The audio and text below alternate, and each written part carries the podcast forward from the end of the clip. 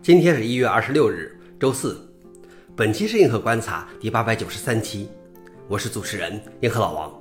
今天的观察如下：第一条，英雄联盟源代码失窃，被勒索一千万美元。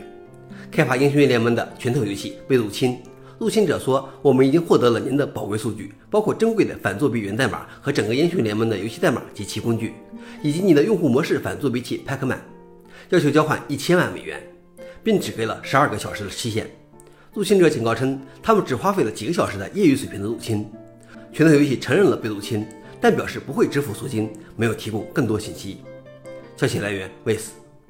老王点评：一千万美元对日进斗金的英雄联盟倒是不贵，问题是支付了赎金，怕是也没有用。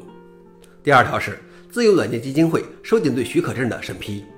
自由软件基金会 （FSF） 董事会通过下个月实施的更新章程。旨在进一步保护左版许可。更新后的负责收紧了起草和发布新的更新的许可证的审批程序，现在需要绝对多数百分之六十六的赞成票。此规定适用于所有 FSF 许可证，包括任何怒版权许可证。消息来源：自由软件基金会。老王点评：看起来 FSF 在治理方面进一步完善了。最后一条是万八点零发布，完成 PE 转换。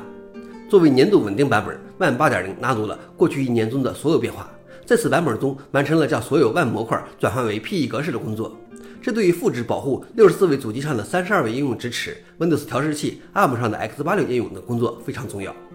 此外，在万八点零中还有如下变化：打印处理器架构已经实现，继续进行 Wall 六十四的开发，控制器的热插拔支持得到了极大改善等等。